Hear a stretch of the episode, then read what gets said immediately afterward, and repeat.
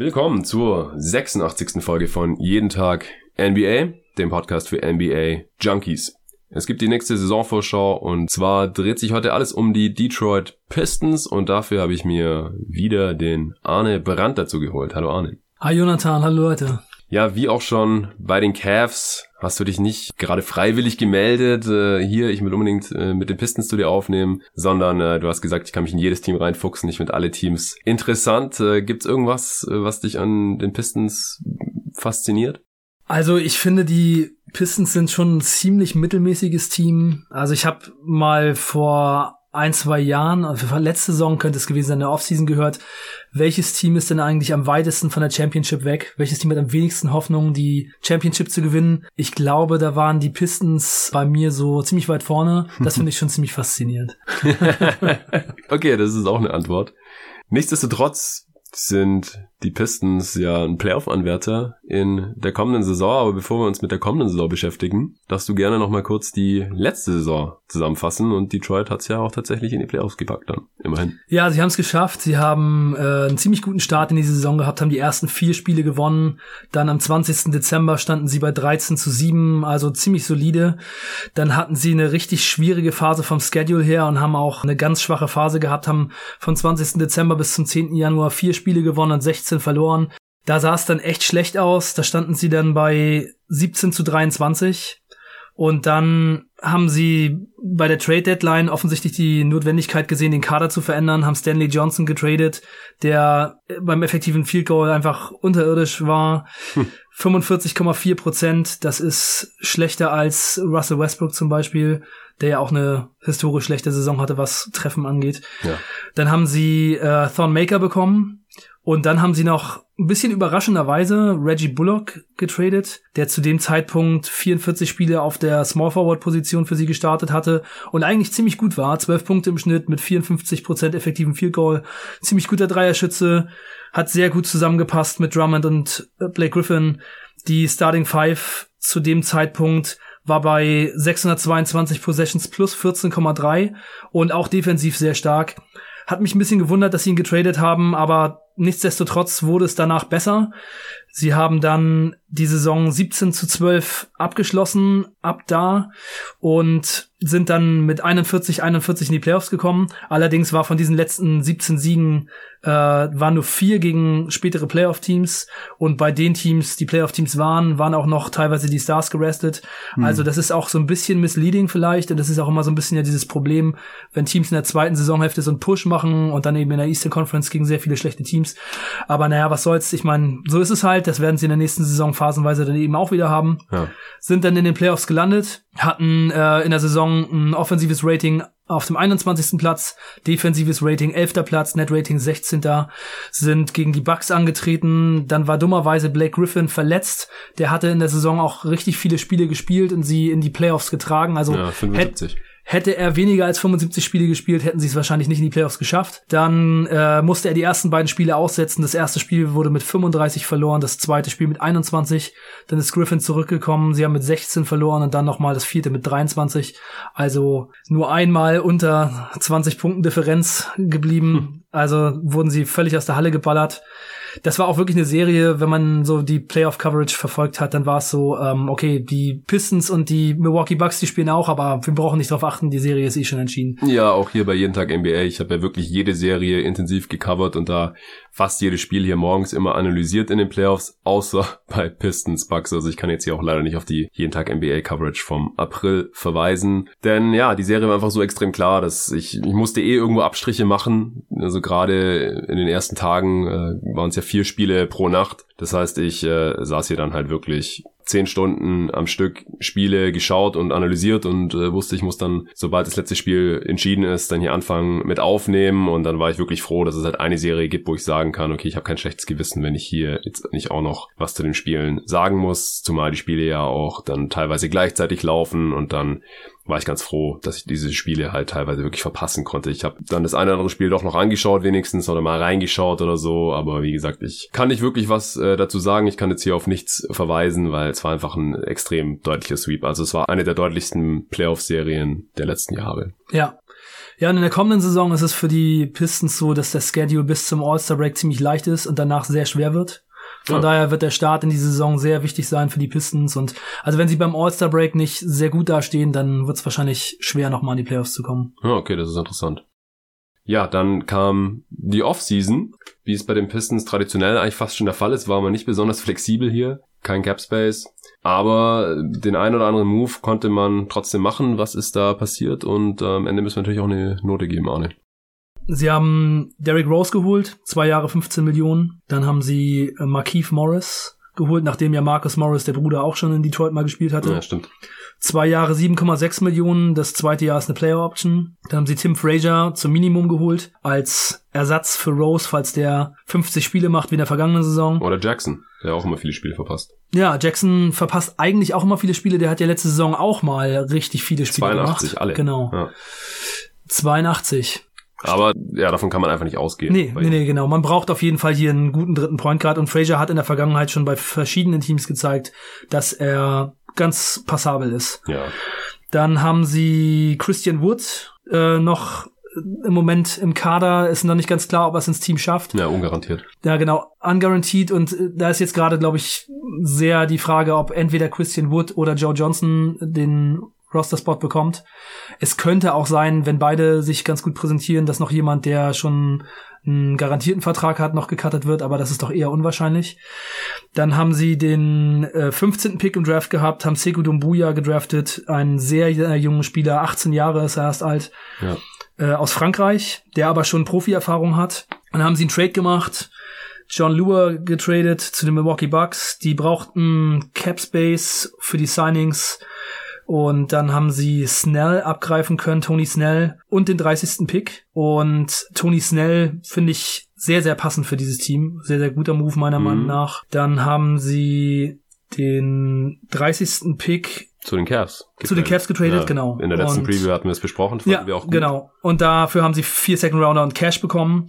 Und dann haben sie noch ähm, Isaiah Roby und zwei Picks getradet nach Dallas und haben dafür Daividas ähm, Silvidis, einen Stash-Spieler bekommen. Der wird in Europa bleiben. Mhm. War der 34. Pick von den Dallas Mavericks.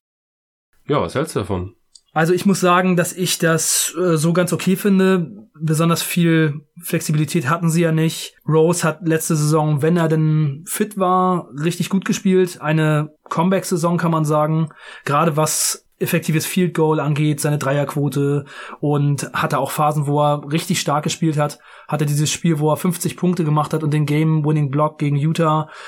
Also schon jemand, den man als Backup Point Guard sehr, sehr gut gebrauchen kann. Äh, Markeith Morris hatte eine sehr, sehr schlechte letzte Saison, aber ich kann auch da an Comeback glauben oder an so ein Bounceback hier. Hm. Finde ich für den Preis auch eine ganz gute Verpflichtung. Tim Frazier ist solide und ja, ansonsten hat man halt, glaube ich, schon auch solide Moves gemacht und Buja schwer zu sagen. Ich habe ihn jetzt gesehen im Preseason-Spiel gegen die Orlando Magic. Da hat er ein paar Minuten bekommen, sah sehr athletisch aus, ziemlich roh. Das wird wahrscheinlich noch ein bisschen dauern, aber Upside-Pick. Also ich würde sagen, diese Offseason, da kann man eine 3 plus geben. Ich glaube, ich würde sogar fast noch ein bisschen positiver sehen. Also gerade der Snell-Deal, den fand ich einen ziemlichen Coup. Ja, also für mich ist dieser Snell-Deal wirklich eigentlich perfekt. Genau ja. der Spieler, den sie brauchen, der wird in der Starting Five sein. Er ist ein sehr, sehr guter Shooter. Auch jetzt in den Preseason-Games. Der bekommt relativ viele freie Würfe und ist einfach ein ungefähr 40-prozentiger Schütze über die letzten drei Jahre.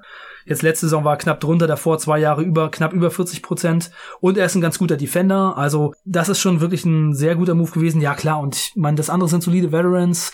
Ich würde halt vielleicht nicht unbedingt so viel höher gehen, weil ich nicht unbedingt glaube, dass es sie so viel besser macht. Einfach weil Rose traditionell sehr viele Spiele verpasst und Morris, ja, ist einfach auch vielleicht schon washed. Also ich könnte meine Note später nochmal nach oben korrigieren. Im Moment sehe ich es eher so leicht positiv. Ja, ich finde halt dafür, dass mein Team weil das überhaupt keine Flexibilität hat, weil man kein Capspace hatte und deswegen nur die Exceptions hatte, hat man sich eigentlich schon äh, sneaky gut verbessern können. Also zum einen halt durch den Snell-Deal, wo man dann ja auch noch den 30. Pick bekommen hat und den dann auch nochmal gewinnbringend weiter verschreiben konnte, weil man an der Stelle dann anscheinend jetzt nicht zum Beispiel an Porter Jr. interessiert war, was ich äh, jetzt auch ihnen nicht negativ anlasten würde. Bei den Cavs habe ich gesagt, ich fand es gut, dass sie es gemacht haben, weil die brauchen halt noch mehr Talent. Die Pistons sind eher ein Win-Now-Team und haben ja trotzdem auch noch ein paar jüngere Flügelspieler da. Und äh, wie gesagt, Snell ist halt ähm, ein Spieler, der halt Richtung 3D geht und das kann halt ein Team wie die Pistons, wie so gut wie jedes andere NBA-Team, gut gebrauchen. Er ist nicht besonders teuer mit seinen 11 Millionen. Und wenn man halt mal schaut, welche Spieler man jetzt im Endeffekt hier ersetzt durch Markeith Morris, Rose, Snell und auch mit Christian Wood jetzt zum Beispiel, falls er den Cut schaffen sollte und ähm, so er bisher spielt, äh, würde es mich wundern, wenn er es nicht schafft. Im Endeffekt hat man jetzt verloren Ish Smith, da finde ich Rose und zusammen mit Fraser dann halt im Verbund wahrscheinlich ein Upgrade, wenn man sagt, dass die Ish Smith und José Calderon irgendwie ersetzen. Von daher, Sasa Pachulia äh, ist weg. Ich denke, das ist auch zu verschmerzen. Da finde ich äh, Markif Morris in der Big Man-Rotation wahrscheinlich noch sinnvoller heutzutage.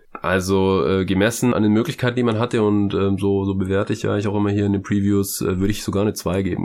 Ja, also kann ich verstehen. Kann ich verstehen. Ja, und den Dobuya-Pick fand ich halt auch echt gut. Also Rookies und Picks wollen wir hier immer nicht zu sehr einfließen lassen, weil es einfach noch zu früh ist, es wirklich zu bewerten. Aber ich hatte ihn sehr viel höher gerankt als 15. Für mich könnte das hier eine, eine der Steals der Draft werden. Einfach weil er extrem gute Anlagen zu haben scheint, hast du gerade schon gesagt. Und eben einer der jüngsten Spieler, seit es diese Regelung gibt, dass man eben erst nach einem Jahr College-Erfahrung oder wenn man halt im selben Kalenderjahr noch 19 wird, gedraftet werden kann. Und er wird einfach so spät 19, ja. wie man es fast nur werden kann. Ich glaube erst Ende Dezember. Ja. Also von daher ist auf jeden Fall Upside vorhanden. Jetzt für die kommende Saison wird er wahrscheinlich noch nicht so viel beitragen können. Ja, aber jetzt im Preseason-Spiel fand ich schon beeindruckend, wie er aufs Feld gekommen ist und was er gemacht hat. Er war sehr aggressiv, er hat Würfe genommen, er hat versucht, Plays zu machen. Er hat, äh, da war die Shotclock leider schon knapp abgelaufen, aber er hat einen Cut unterm Korb durchgemacht und hat dann so, ist unterm Korb durch, hat sich in der Luft gedreht, hat einen Jam gemacht.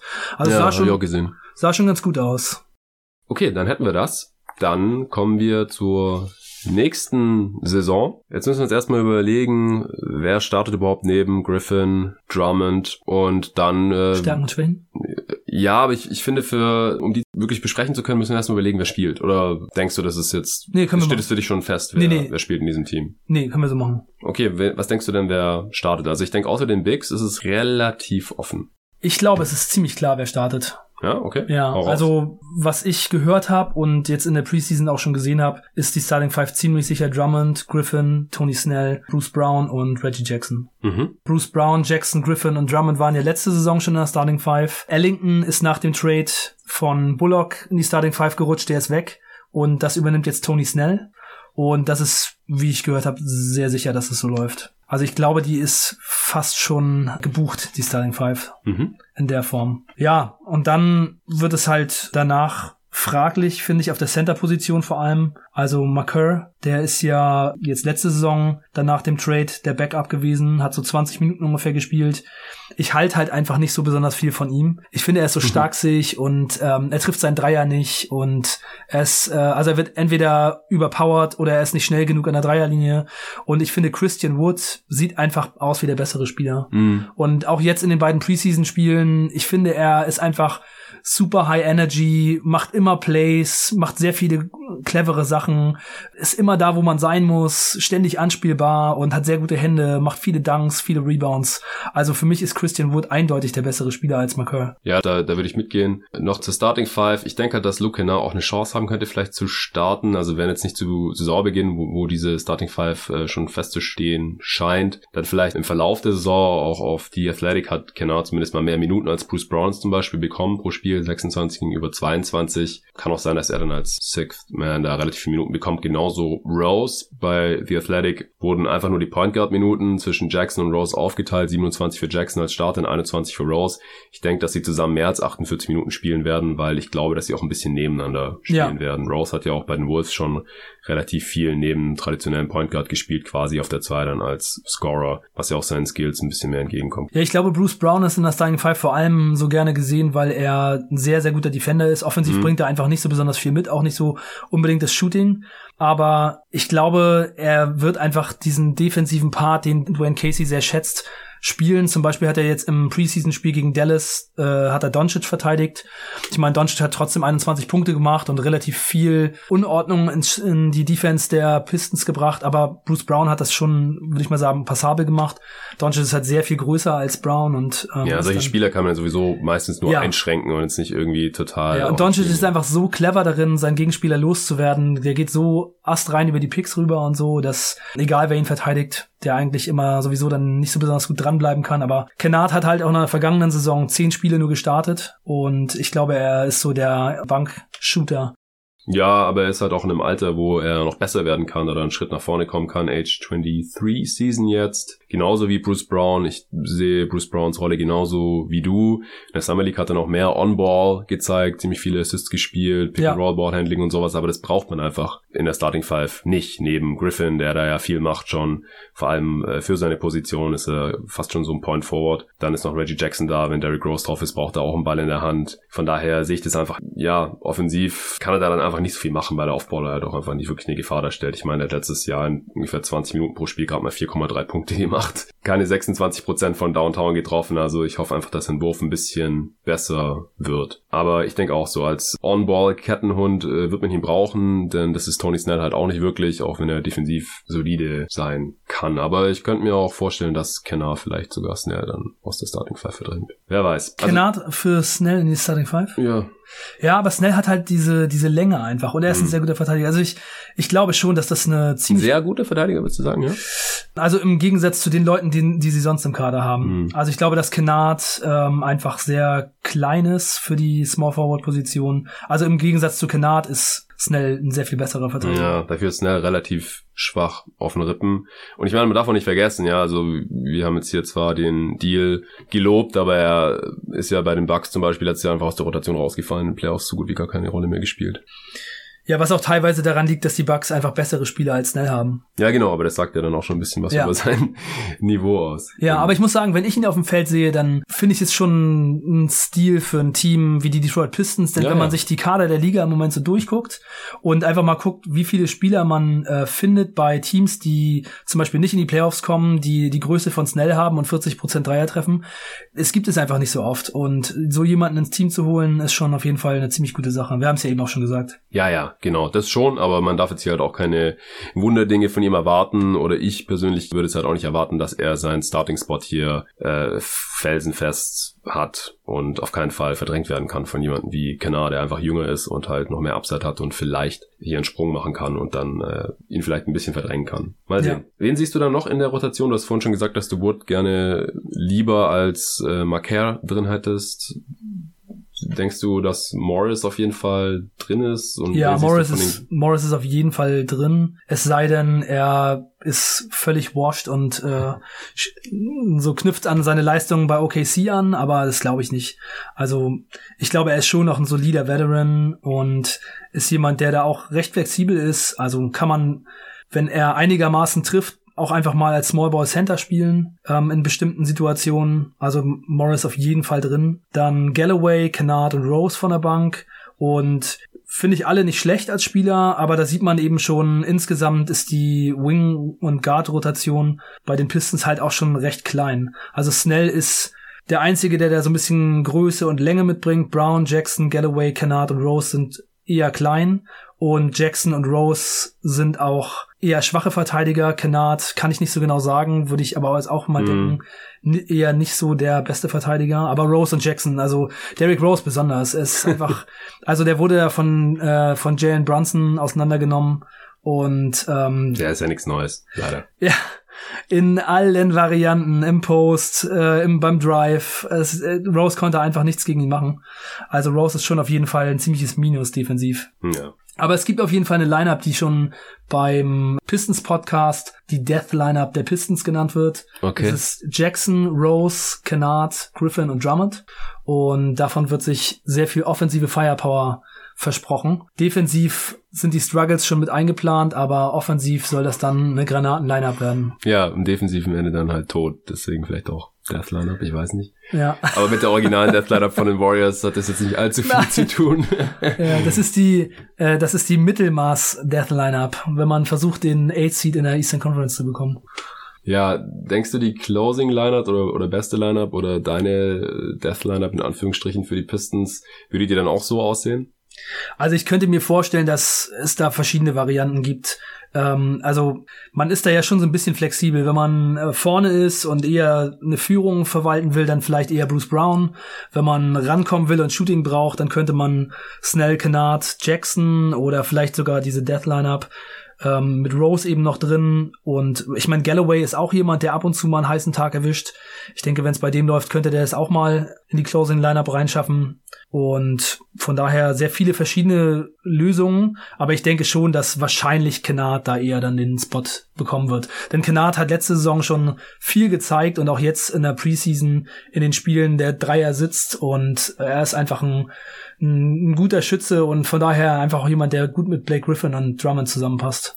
Ja, ich denke auch, da gibt's viele verschiedene Optionen. Ich hätte jetzt auch nicht die Lösung parat für die beste fünf der Pistons. Denkst du, dass man ein bisschen Small Ball sehen wird, auch mit Griffin auf der fünf oder hältst du nicht so viel davon? Also Griffin hat das letzte Saison schon ein bisschen gemacht, aber sehr wenig. Äh, das ist die defensive Komponente, die dann oft nicht so gut passt, ja. weil Griffin einfach keine Rim Protection liefert. Aber ich denke, ein bisschen wird man es schon sehen, auch wenn man sieht, wer da so die Backup Center sind, von denen ich jetzt nicht ganz so besonders viel halte. Und wenn man auch vielleicht mal eine Lineup aufs Feld bringen will, wo alle fünf Spieler schießen können, dann kann man das schon mal machen. Ja, also offensiv halte ich das dann auch für sehr, sehr gefährlich, aber darf man dann halt nicht machen gegen gegnerische Teams, die irgendwie gern zum Ring gehen und da auch gut hinkommen, weil das äh, ist dann wahrscheinlich relativ tödlich. Okay, dann äh, können wir jetzt zu den Stärken und Schwächen kommen, würde ich sagen, wo wir etabliert haben, wer hier überhaupt spielen wird in diesem Team. Wie siehst du das? Ja, also in der vergangenen Saison, also der, es sind ja relativ viele Spieler noch im Kader. Ich habe neun gezählt, die letzte Saison auch schon ähm, im Kader waren. Ja, auch die Top sieben in den äh, gespielten Minuten sind ja, auch noch da. Hohe Kontinuität, von daher kann man ja schon so ein bisschen von der vergangenen Saison auf die nächste Saison schließen. Also sie haben eine sehr langsame Pace gespielt, 28. bei der Pace. Sie lassen äh, Zweier zu und vermeiden Dreier. Das hat dazu geführt, dass sie die zweitwenigsten Dreier zugelassen haben und die wenigsten bekommen haben bei der neuntbesten Quote. Das schreit natürlich schon so ein bisschen nach äh, nicht sustainable, dass es in der nächsten Saison vielleicht dann da einfach eine Regression gibt, weil man das nicht ganz so gut beeinflussen kann. Mhm. Äh, und sie sind sehr gut beim Rebound, auch wegen Drummond, äh, Griffin auch. Beide sind ziemliche Brocken und sie sind bei Offensive Rebound Vierter gewesen, Defensive Rebound 19. Insgesamt Neunter bei den Rebounds. Negativ ist, dass die Dreierquote vielleicht so nicht haltbar ist, dass sie ziemlich viele Fouls machen und der Gegner in der letzten, die Gegner in der letzten Saison die Freiwürfe nicht getroffen haben, was auch eine Sache ist, die sich eventuell ändern wird. Bei der Offense, sie werfen sehr viele Dreier, viertmeisten Dreier genommen, aber sie treffen nicht besonders gut oder haben nicht besonders gut getroffen, 23. bei der Quote. Insgesamt sind sie nur 26. beim effektiven Field Goal. Und äh, sie sind offensiv sehr gut beim offensiven Rebound und nur 25. bei den Assists. Also sie könnten eigentlich schon mehr Playmaking gebrauchen.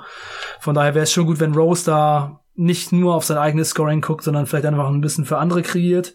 Oder Bruce Brown. Bruce Brown auch, ja. Wenn er es machen kann, das, als du das vorhin gesagt hast, dass Bruce Brown das nicht unbedingt machen muss, habe ich schon gedacht, na, also eigentlich brauchen die das schon. Ja, was heißt muss, aber ich weiß ja nicht, ob er so viel einen Ball bekommt und dann irgendwie damit ja, genau. darf, wenn halt Rose und ja. oder Jackson und dann noch Griffin auch noch. Ja, genau. Es ist eher das Problem, dass Leute, die ähm, es nicht elitär machen, sehr viel den Ball in der Hand haben. Obwohl er es natürlich auch nicht elitär machen würde. Das ist halt die Frage, genau. Äh, kann er es wirklich besser machen als die oder wie viel weniger schlecht ist er dann als die? Ja. Und ich würde mal sagen, also wenn man jetzt diese Dinge sich so anguckt, dann wird Snell auf jeden Fall helfen, denn er ist ein guter Schütze und er hat das grüne Licht und wird sehr, sehr viele Dreier nehmen und wahrscheinlich dann eben auch hoffentlich 40 Prozent treffen und ein guter Verteidiger ist er auch. Morris kann da ein bisschen helfen, vielleicht mit, mit Shooting von der Big-Position, wo er sicherlich besser ist als manch anderer. Und Rose wird dann eben auch hoffentlich helfen bei den Assists und ähm, er hat in der letzten Saison eben auch sehr gut getroffen. Von daher denke ich schon, dass sie da drei Leute haben, die vielleicht ähm, die Schwächen, die sie hatten, da so ein bisschen auffangen. Ja, also denkst du, dass sie dann offensiv besser sind unterm Strich? Weil da waren sie, was hast du gesagt, 20. 21. Sowas? Bei der, beim offensiven Rating. Ja, also ich glaube, es kann sein, dass sie ähm, offensiv besser werden mit diesen Editions. Ähm, das liegt dann natürlich auch einfach noch daran, ob wieder das Team so gesund ist. Also das ist natürlich dann auch noch ein Faktor. Aber ich glaube, sie könnten schon ähm, offensiv ein bisschen besser werden. Aber ich, also nachdem ich mir diese defensiven Zahlen angeguckt habe und wie letzte Saison dieser elfte Platz beim defensiven Rating ja. zustande gekommen ist, muss ich sagen, habe ich sofort gedacht, das hört sich sehr danach danach an, dass es nicht haltbar ist und dass es in der nächsten Saison dann vielleicht 15., 17., 19. irgendwie sowas auch werden kann, ohne dass man jetzt besonders viel gemacht hat. Auch wenn man sieht, dass, also äh, Ish Smith ist bestimmt auch kein Elite-Verteidiger, aber der Rick Rose halt auch nicht. Und mhm. ja, die Backup-Center-Position war mit Pachulia vorher besetzt. Ich glaube, Pachulia ist schon ein besserer Verteidiger als McCurr und ja. ähm, und Wood, der ist schon auf jeden Fall jemand, so ein bisschen so ein Baines-Typ, der da, wenn er hinten drin ist, genau weiß, was er machen muss, der auch so ein bisschen vielleicht den defensiven Quarterback da gemacht hat. Also ich denke schon, dass man mit dem eher besser ist. Also ich glaube, die Defense wird ein bisschen schlechter, die Offense vielleicht ein bisschen besser. Ja, genau, das ist ja noch so ein bisschen personifiziert hier in Form von Pachulia, der halt offensiv wahrscheinlich ein ziemlicher Anker ist mittlerweile und das Team da eher runtergezogen hat, also diese Bench-Units, aber dafür defensiv halt sehr, sehr solide war. Und das äh, könnte sich dann in der nächsten Saison da ein bisschen wenden, also dann äh, aufs ganze Team bezogen. Warum hast du jetzt ja relativ ausführlich dargelegt. Deswegen denke ich, können wir zum nächsten Punkt kommen. Siehst du irgendjemanden, der zu wenige oder zu viele Minuten sehen wird aus deiner Sicht? Also ich denke, dass Blake Griffin eventuell zu viele Minuten spielen wird, was in der letzten Saison auch schon der Fall war. Ich glaube, diese Usage und die Minuten, die er in der vergangenen Saison bekommen hat, das war zu viel. Er hat es ins All-NBA-Team geschafft. Er hat mehr All-NBA-Stimmen bekommen als LeBron James.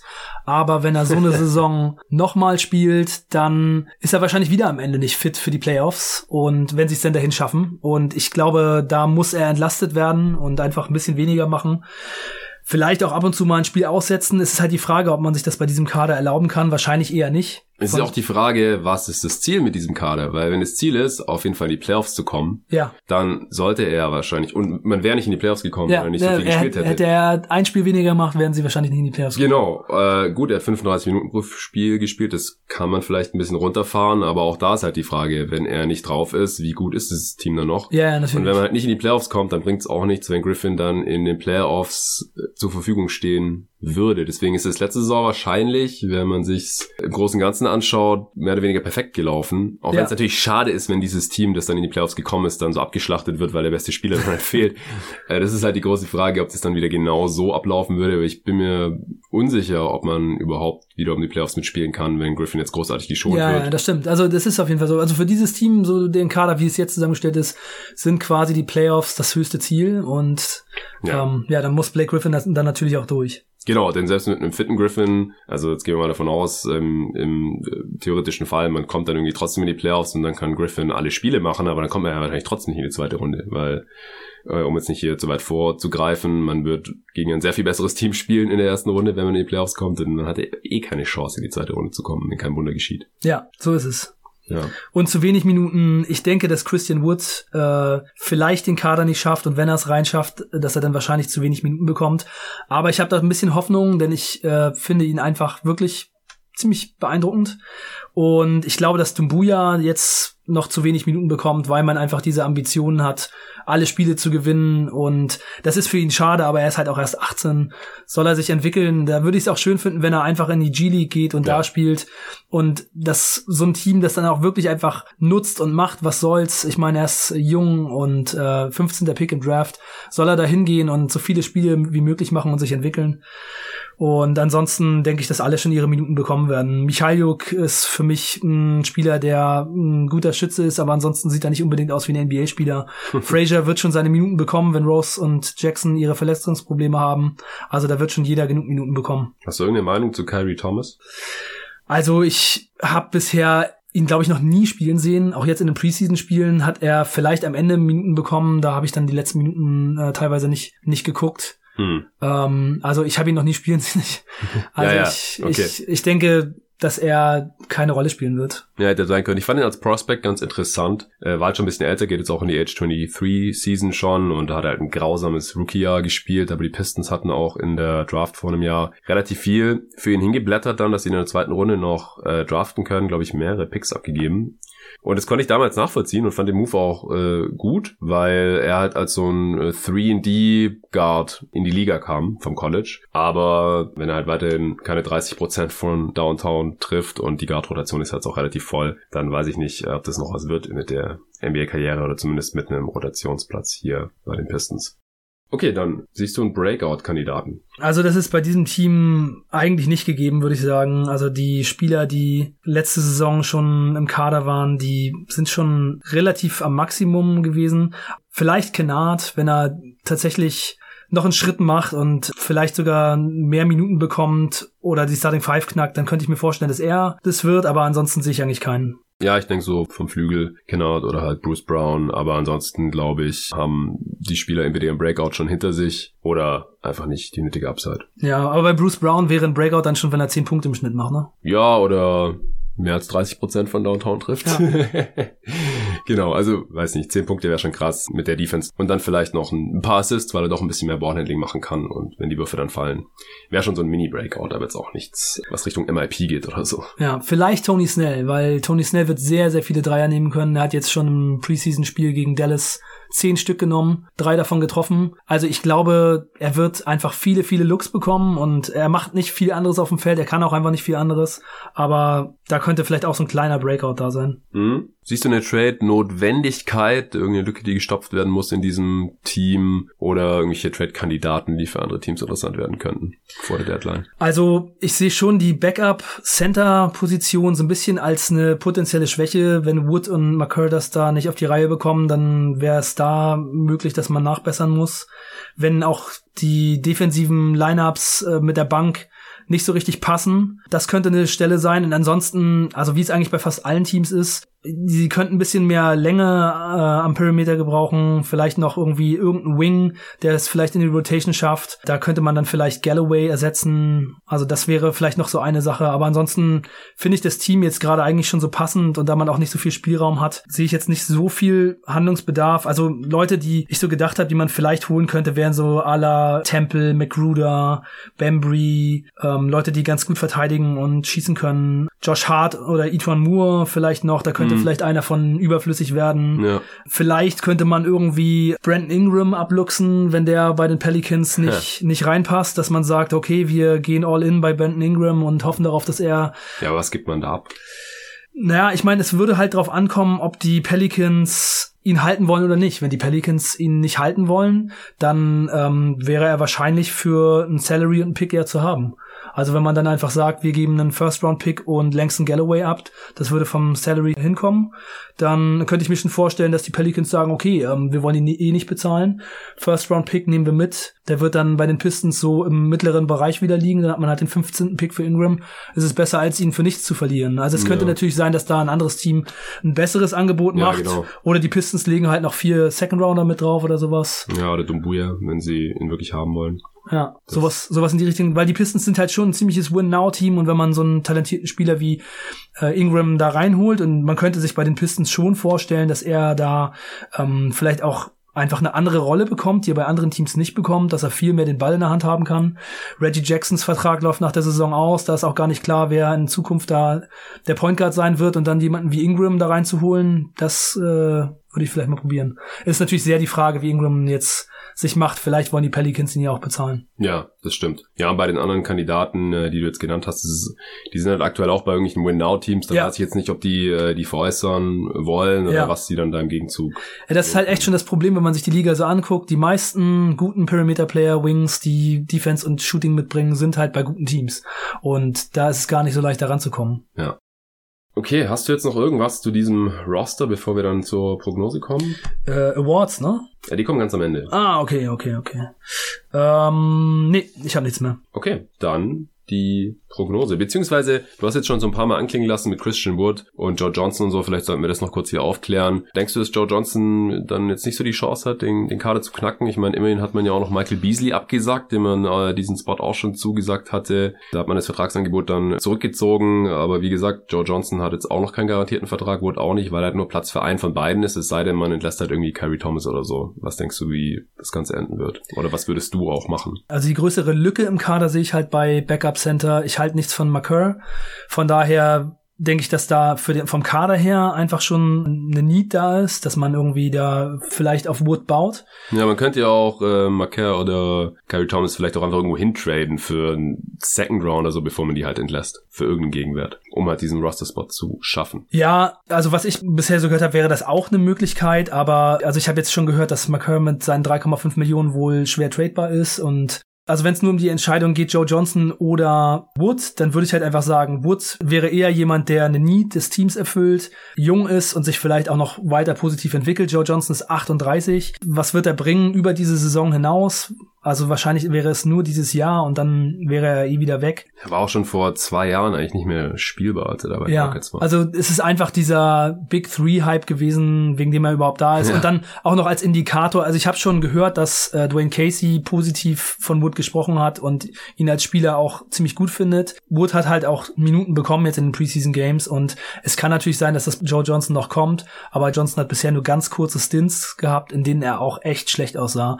Also wo er dann versucht hat, hat, irgendwie eine Isolation zu spielen und kläglich gescheitert ist. Also Joe. Und zum Korb gegangen ist und ähm, von einem Bein abgesprungen ist und der Gegner war komplett über ihm drüber und er hat den Ball einfach Richtung Korb geschmissen. Also es sah bisher eher danach aus, dass Joe Johnson wieder in die Big Three zurückgehen sollte. Ja, ich meine, es ist halt auch ein anderes Niveau, ja. Nur weil er da halt dominiert hat, heißt nicht, dass es in der NBA noch irgendwie funktioniert, weil ich meine, man muss halt mal schauen, wer in der Big Three so rumstolpert. Das sind halt alles Spieler, die schon teils jahrelang nicht mehr in der NBA gespielt haben und total out of shape sind und so. Also, ja, ich denke auch nicht, dass Joe Johnson dieses Team auf dem Feld weiterbringen könnte, wenn man für irgendwelche Off-Court-Geschichten Locker-Room-Guy oder sowas holen will, dann ist wahrscheinlich auch nicht so wichtig, wie jetzt in der Preseason auftritt. Und das ist ja auch das, was Christian Wood bisher so ein bisschen im Wege stand, einfach seine Reife und so. Aber vielleicht kommt es ja jetzt auch langsam mal nach vier Jahren in der NBA denke spielerisch ja, denke ich auch, dass man sich hier für Wood entscheiden sollte und ich würde jetzt auch eher davon absehen, hier an der jüngeren Spieler wie eben Macaire oder Carrie Thomas irgendwie abzuschieben oder gar zu entlassen, wenn die garantierten ja. Vertrag haben. Ja, dann geht's auf den Cap. Das kann man sich eigentlich nicht erlauben. Genau. Die zahlen schon 2,4 Millionen Luxury Tax. Ja, das ist ein sehr, sehr guter Punkt. Also bei Macaire, den, den muss man dann auch traden, weil sonst ist es viel zu teuer. Ja. Man zahlt ja auch noch Josh Smith über 5 Millionen dieses Jahr. äh, sind wir noch auf dem Cap, nachdem man den gestretched hat. Vor sieben Jahren hat man den gestretched. So lange ist das schon her? Ja. Alter. Heftig. Also, nee, wenn er jetzt noch bezahlt wird, dann war es wahrscheinlich vor sechs Jahren. Also der Stretch geht über sieben Jahre und das müsste mm. jetzt, glaube ich, die letzte Saison sein. Ja, genau. Dann, äh, waren es sieben Jahre, waren es sechs Jahre her. Richtig. Egal, das ist jetzt auch irgendwie nicht ganz so wichtig hier. Das, äh, kommen wir endlich zur Prognose. Wir fangen wir immer mit dem Best Case an. Wie viele Siege können die Pistons maximal holen? Was muss dafür passieren, Arne? 45 Siege. Alle sind so fit wie letzte Saison. Die Additions sind positiv. Die Defense bleibt auf dem elften Platz und die Offense wird leicht besser. Ja, da gehe ich mit. Also ich glaube, mehr ist im Best Case wahrscheinlich nicht drin. Vielleicht, vielleicht noch zwei, drei mehr Siege im allerbesten Case. Letztes Jahr hat man 41 Siege gehabt, richtig genau 500. Ja. Boah, das wäre schon ein großer Sprung. Ja, nee, ich sag auch Best Case 46 Siege. Ja, so viel Upside ist dann doch nicht da, denke ich. Worst Case? Worst Case 30. Ähm, ja, die in der Vergangenheit sehr verletzungsanfälligen Spieler leiden wieder unter Verletzungen. Blake Griffin war ja in den Playoffs verletzt, hatte eine Knie-OP und sah jetzt auch echt ziemlich angeschlagen aus. Ich habe schon gedacht, wenn man jetzt einen Slam Contest zwischen ihm und Kevin Love machen würde, dann weiß ich nicht, auf wen ich mein Geld setzen würde. Oh. Also Blake, so Griffin, Blake Griffin ist zum Korb gegangen, mehrfach und sah so aus, als wenn er nicht mehr danken kann. Also er hat wirklich Layups gemacht und sieht super schwer aus. Also die Athletik ist auf jeden Fall ziemlich weg. Also er sieht jetzt wirklich schon gerade wie jemand aus, der einfach unterm Ring spielt. Hm. Also das ist so eine Sache. Derrick Rose ist oft verletzt gewesen, ähm, Reggie Jackson. Da sind schon einige Kandidaten. Wenn die Defensive schlechter wird aufgrund der angesprochenen Dinge und ja, es nicht so richtig läuft, dann kann ich mir schon vorstellen, dass es auch Richtung 30 gehen kann. Ja, klar. Also wenn Griffin ein paar Spiele verpasst. Also wir gehen ja nie von katastrophalen Verletzungen aus beim Worst Case. Deswegen sagen wir jetzt nicht Season Ending bei Rose und bei ihm. Aber das sind halt schon Kandidaten, die immer wieder mal fehlen. Die haben halt beide schon relativ wichtige Rollen. Also Griffin natürlich als zentral Zentralgestirn auch äh, dieser Offense und mit Rose fehlt dann halt der Playmaker von der Bank. Die haben zwar Frazier, aber ich denke, das ist schon nochmal ein Unterschied. Und klar, wenn dann auch die jüngeren Spieler nicht den, den Schritt machen, wenn die Defense ein bisschen regressiert, weil die Gegner bessere Freiwürfe in Dreier treffen, weil da hat man jetzt die... Wenn Patchouli ja ordentlich fehlt. ja, mal sehen. ähm, ich denke auch, dass man dann relativ schnell im niedrigen 30er-Bereich landen kann. Da, da würde ich dann schon auch mitgehen. Gut, dann kommen wir zur Prognose. Wir gleichen das wie immer mit der Over-Underline ab. Die liegt bei 37,5 1,5 bei den Pistons. Wenn du ein Betting Man wärst, was du nicht bist, wie ich weiß, worauf würdest du dein Geld setzen? Ich würde meine Finger von dieser Wette lassen. Ja? Ich, mein Realistic Case, den ich aufgeschrieben habe, ist 37. Ich hatte vorher gar nicht geguckt. 37 ist bei mir die Zahl und ich würde diese Wette dann nicht machen. Wenn ich darauf wetten müsste, dann würde ich overgehen. Ja, ich auch. Also ich gehe over tatsächlich weil ich dieses Team halt besser finde als in der vergangenen Saison. Und da kann man dann vielleicht sogar die eine oder andere kleine Verletzung, die man hier vielleicht fast schon mit einplanen muss, ausgleichen. Wie gesagt, klar, wenn Griffin länger ausfällt, was passieren kann, geht man hier wahrscheinlich relativ schnell under. Aber ich finde halt auch, gerade im Vergleich, und das habe ich auch im Copy NBA Pod schon gesagt, wenn man sich die Line der Indiana Pacers anschaut, die liegt bei 47,5, 10 Siege drüber. Und ich finde halt vom Kader her, wenn man sich diese beiden Teams anschaut, sehe ich da jetzt nicht diesen riesigen Unterschied. Und bei Oladipo weiß man ja schon, dass er die halbe Saison fehlen mhm. wird. Bei Griffin weiß man das noch nicht. Ja. Bei Griffin ist die Chance noch da, dass er wieder 70 Spiele plus macht oder so. Aber bei den Pacers habe ich von Anfang an gedacht, die Line ist viel zu hoch. Ja, ja, ich bin da ja auch gnadenlos angegangen, habe 41 Siege gesagt. Das würde ich bei den Pistons jetzt halt auch sagen. Vielleicht sogar 42, 43, irgendwie sowas. also wenn die Spieler so viele Spiele machen wie in der vergangenen Saison, dann gewinnen sie über 40. Ja, ja, das wäre dann auch der Best Case, den, den wir gerade äh, dargelegt haben, dann so im mittleren 40er Bereich wahrscheinlich. Aber ich denke mal, man kann mit einem kleinen Entwicklungsschritt Schritt von den äh, Wings rechnen. Griffin baut jetzt vielleicht noch nicht so sehr ab. Der hatte vielleicht jetzt auch so die beste Saison, die er in seiner restlichen Karriere noch haben wird, halt schon vielleicht in der letzten, weil er einfach extrem gut war. Wir haben jetzt voll wenig über Drummond gesprochen, fällt mir gerade auf. Ja, ich glaube, Drummond haben wir noch gar nicht erwähnt. das ist schon krass, ja. Also auch für. Ja, doch, beim Rebounding haben wir ihn mal erwähnt. Was hältst du von Drummond? Wieso hast du ihn nicht erwähnt? also ich finde, Drummond ist schon ein sehr interessanter Spieler. Er ist halt riesig, holt unglaublich viele Rebounds, macht schon auch so ganz gute Sachen. Aber ja, er ist halt ein sehr schlechter Freiwurfschütze, manchmal nicht so richtig spielbar an der Crunch-Time. Und obwohl er sich ja schon extrem gesteigert hat auf 49, 59 Prozent. Ja, der war nicht sogar unter 40 Der war eine Zeit lang war einer der schlechtesten Freiwurfschützen ja, aller Zeiten. Ja, ja, also bis 2016, 17 war der vier von fünf Jahren immer unter 40 Prozent. Ja. 35,5 2015, 16. God. Ja, und die letzten zwei dann halt um die 60 Prozent. Immerhin. Ja, also seine Freiwürfe sehen immer noch ziemlich katastrophal aus und er nimmt sogar Dreier jetzt in den Preseason-Spielen. Das ist auch eine fürchterliche Sache, dass immer in der Preseason alle Center Dreier nehmen. Ja, aber letztes Jahr hat er auch schon 38 genommen, jedes zweite Spiel im Schnitt ein, ja. Fünf getroffen, ja, 13 Prozent. Ja, fürchterlich. Also er kann einfach überhaupt nicht. Also er hat jetzt in dem äh, Spiel gegen Orlando auch direkt einen Dreier genommen am Anfang und der ist dann rechts äh, 30 Zentimeter neben den Ring gegens Brett. Hätte fast jemanden erschlagen. Also ich finde ihn schon, ich finde ihn schon einen guten Spieler. Also ich finde, dass er das Geld, das er bekommt, 27 Millionen, einfach nicht wert ist. Und das ist so ein bisschen das Problem. Man zahlt halt äh, Griffin 38 und ihm 27. Und in der Liga, die jetzt hauptsächlich eben dominiert wird von Leuten, die an der Dreierlinie äh, spielen und da eben das Spiel dominieren, ist das einfach nicht so eine besonders gute Kombination. Ich finde, Griffin hat da so ein bisschen so ein ähnliches Problem, wie er es halt auch schon bei den Clippers hatte. Da war er immer mit äh, DeAndre Jordan zusammen und da war Griffin ja selber auch noch ein ganz anderer Spieler. Jetzt kann Griffin wenigstens schon mal ganz gut Dreier werfen und trifft seine Freiwürfe, aber er ist halt immer mit so bulligen Centern unterwegs und ja, ähm, werfen können. Ansonsten im Kader, der einiges zu wünschen übrig lässt. Hm. Also ich finde die Kombination einfach nicht so gut. Drummond als Spieler kann schon auf jeden Fall einen positiven Impact haben. Und Drummond und Griffin zusammen sind auch positiv auf dem Feld. Ja. Also sie sind äh, zusammen auf dem Feld bei plus 5,8. Ja. In richtig vielen Possessions, 4000. Griffin, Drummond und Kennard zusammen sind zu dritt bei plus 11,9 in 938 Possessions. Also das genau sollte er also doch starten. Ja, wahrscheinlich. Aber ich meine, das ist natürlich auch dann hauptsächlich wahrscheinlich okay. gegen Bench-Lineups entstanden, ja. diese Zahl. Wenn er startet, ist, wird es vielleicht nicht mehr so positiv. Aber also Drummond und Griffin funktioniert schon, wenn man jetzt ähm, richtig viele, richtig gute Schützen hätten, die halt diese viertmeisten Dreier der Liga eben mit äh, vielleicht einer zehntbesten Quote treffen, dann gewinnen die gleich zehn Spiele mehr. Also es kann schon funktionieren. Man muss halt einfach solche solche Leute wie Snell um sie herumstellen und dann kann das auch schon ein passables Team sein. Ja, noch kurz zur Korrektur. Du hast, glaube ich, gesagt, Griffin verdient 38 Millionen. Das verdient er tatsächlich erst in seinem letzten Vertragsjahr. Er verdient äh, jetzt in der kommenden Saison 34,4. Ah, ja. Aber ja, relativ viel natürlich. Und ich denke halt einfach, jetzt ist ja auch wieder hier in den Headlines gewesen, Drummond sieht sich selbst als Max-Spieler. Ähm, klar ist natürlich jetzt auch, äh, wenn es da um eine potenzielle vorzeitige Verlängerung geht, wenn er da das Maximum fordert, dann ist es vielleicht einfach nur Verhandlungsstrategie. Who knows, aber ich denke einfach auch, er ist ein überdurchschnittlicher Center, keine Frage. Er ist aus meiner Sicht kein All-NBA-Center, vielleicht noch nicht mal ein All-Star, wobei im Osten, ja, er war zweimal All-Star, das geht vielleicht schon klar. Er war auch schon ähm, All-NBA. Ja, ja, genau, deswegen sage ich ja, ich sehe ihn nicht als All-NBA-Center, ich sehe ihn als überdurchschnittlichen Center, aber sein Skillset ist halt dann doch wahrscheinlich relativ einfach zu ersetzen.